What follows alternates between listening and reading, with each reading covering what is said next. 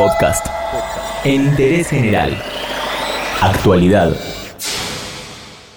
Se ha generado en los últimos días y en las últimas semanas también muchísima información económica, el dólar, medidas del Banco Central, la inflación, por supuesto, la caída del PBI y en interés general para tratar de desasnarnos un poquito en relación a todos estos temas. Vamos a hablar con Agustín Datelis, que es economista, especialista en macroeconomía y mercados financieros. Hola, ¿qué tal? Buenas tardes, ¿cómo estás? Agustín, en los diarios de estos días veo distintos títulos, el dólar que toca el límite de la banda que impuso el FMI, la caída del PBI, medidas duras del Banco Central que van a frenar la actividad. ¿Cómo impacta esto en el consumo y en el bolsillo de los ciudadanos? Y lamentablemente mal. Mira, esta, esta dinámica macroeconómica que ya viene teniendo Argentina hace un tiempito, hace unos cuantos meses, que es una dinámica recesiva, de caída muy fuerte de la actividad, con todo lo que eso implica, ¿no? Pérdida de empleo, eh, cierre de locales comerciales, bueno, el último tiempo algunos datos que dan cuenta de eh, problemas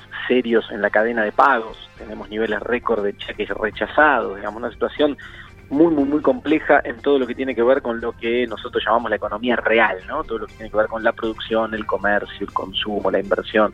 etcétera. Eh, combinado con una inflación muy alta, muy alta, persistente, donde el gobierno no encuentra la, la, receta para darle solución a este tema y entonces estamos enfrentando, aún en un contexto recesivo, una inflación que va tomando fuerza y va siendo cada vez más alta. El último registro, que es el del mes de febrero, oficial que se conoció, en términos anuales, o sea, contra febrero del año pasado, ya estamos en un nivel de inflación anual de 51,3%. Es muy alta y si tomas componentes de productos básicos, tales como alimentos o productos vinculados con las tarifas, los servicios públicos, etcétera, vas a encontrar registros de inflación más altos todavía, o sea que la variación de la canasta básica está por encima de ese 51,3%, unos cuantos puntos por encima de eso. Todo esto implica una pérdida por adquisitivo de los salarios, un deterioro en la calidad de vida de todos y un círculo vicioso. ¿no? El problema con todo esto es que el gobierno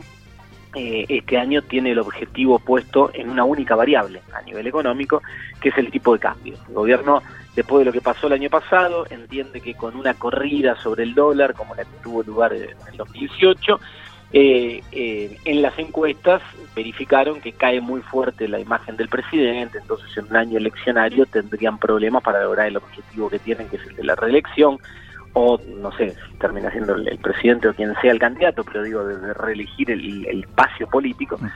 y se le complicaría mucho en un contexto de corrida cambiaria. Entonces pone todos los cañones, apuntan a tratar de contener el precio del dólar y mantenerlo cerca de la banda inferior de este sistema de bandas que anunció ya hace unos meses el Banco Central. Me quedo con lo que vos mencionabas del dólar y la inflación, que por ahí son los términos que la gente de a pie más consume. Cuando uno ve un título de que sube la inflación, febrero 3,8, cuando uno ve un título de que sube el dólar, automáticamente aparecen las malas noticias con el aumento de los servicios, la comida, este, básicamente el nivel de vida. Ahora bien, cuando hay un título que tal vez baja la, la inflación en términos porcentuales o que baja el dólar, aunque sea unos centavos, no vienen buenas noticias de que disminuyen los valores de los servicios y demás. ¿Por qué? No, claro, es que mira, esto, de, primero tenés un componente, digamos, cultural en Argentina que funciona así, ¿no? Digamos, cuando hay movimientos alcistas, el traslado a precios ocurre, lo cual es lógico por nuestra estructura económica, la dependencia que tenemos de insumos importados, etcétera,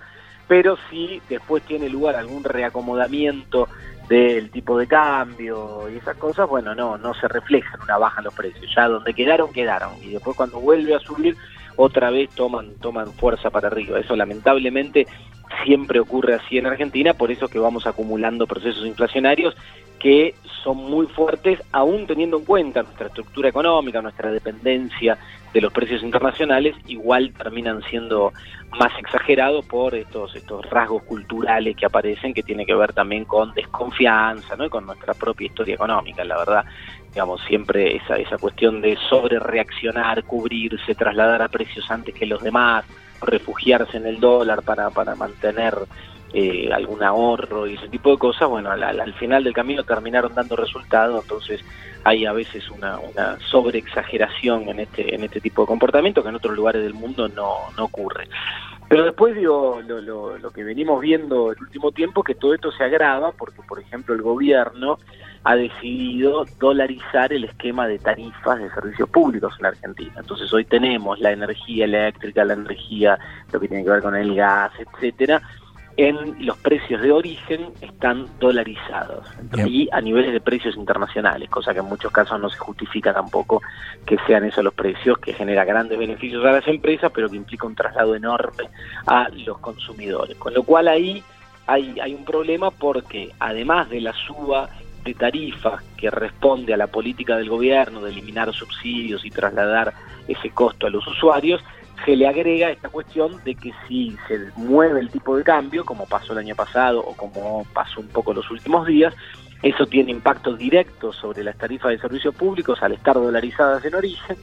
y eh, ahí eso además termina siendo un componente adicional del proceso inflacionario, porque empieza a generar lo que se llama inflación de costos, ¿no? Digo, todo lo que tiene que ver con tarifas, que para los hogares termina siendo un aumento del costo y una pérdida por adquisitivo, para muchas industrias, muchos comercios, es parte del costo. Entonces también termina generando inflación, con lo cual estamos en un proceso que se retroalimenta a sí mismo, por eso es que hay muchas cosas que hay que revisar. Yo lo que veo con mucha preocupación es que el gobierno insiste en que este es el rumbo, que no conoce otro camino, que es por acá, que hay que seguir por acá, con lo cual, bueno, evidentemente este camino que estamos transitando, que es muy doloroso para todos, no tiene otra cosa más que profundizarse y además, mirando ya al lado financiero, muy probablemente estemos acercándonos hacia una situación de, crisis bastante, bastante compleja en Argentina. La última, Agustín, como economista, como especialista y también, por supuesto, como ciudadano, ¿qué consejo tenés para la familia que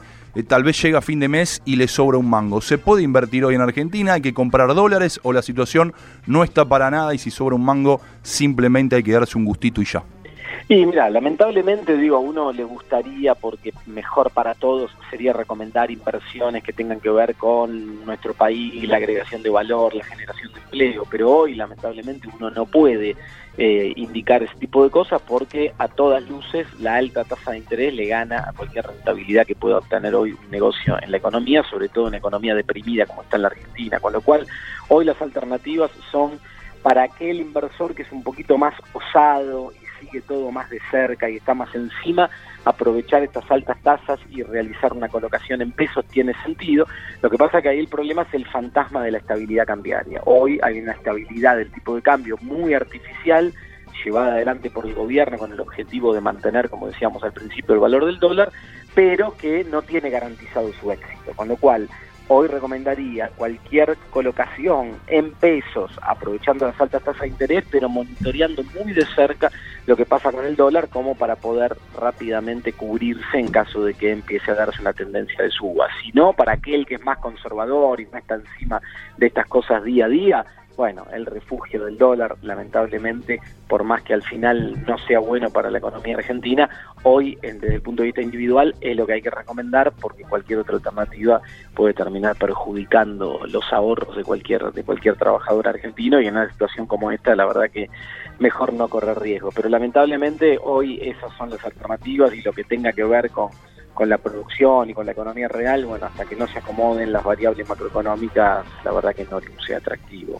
Entérate de esto y muchas cosas más y muchas cosas más en interésgeneral.com.ar.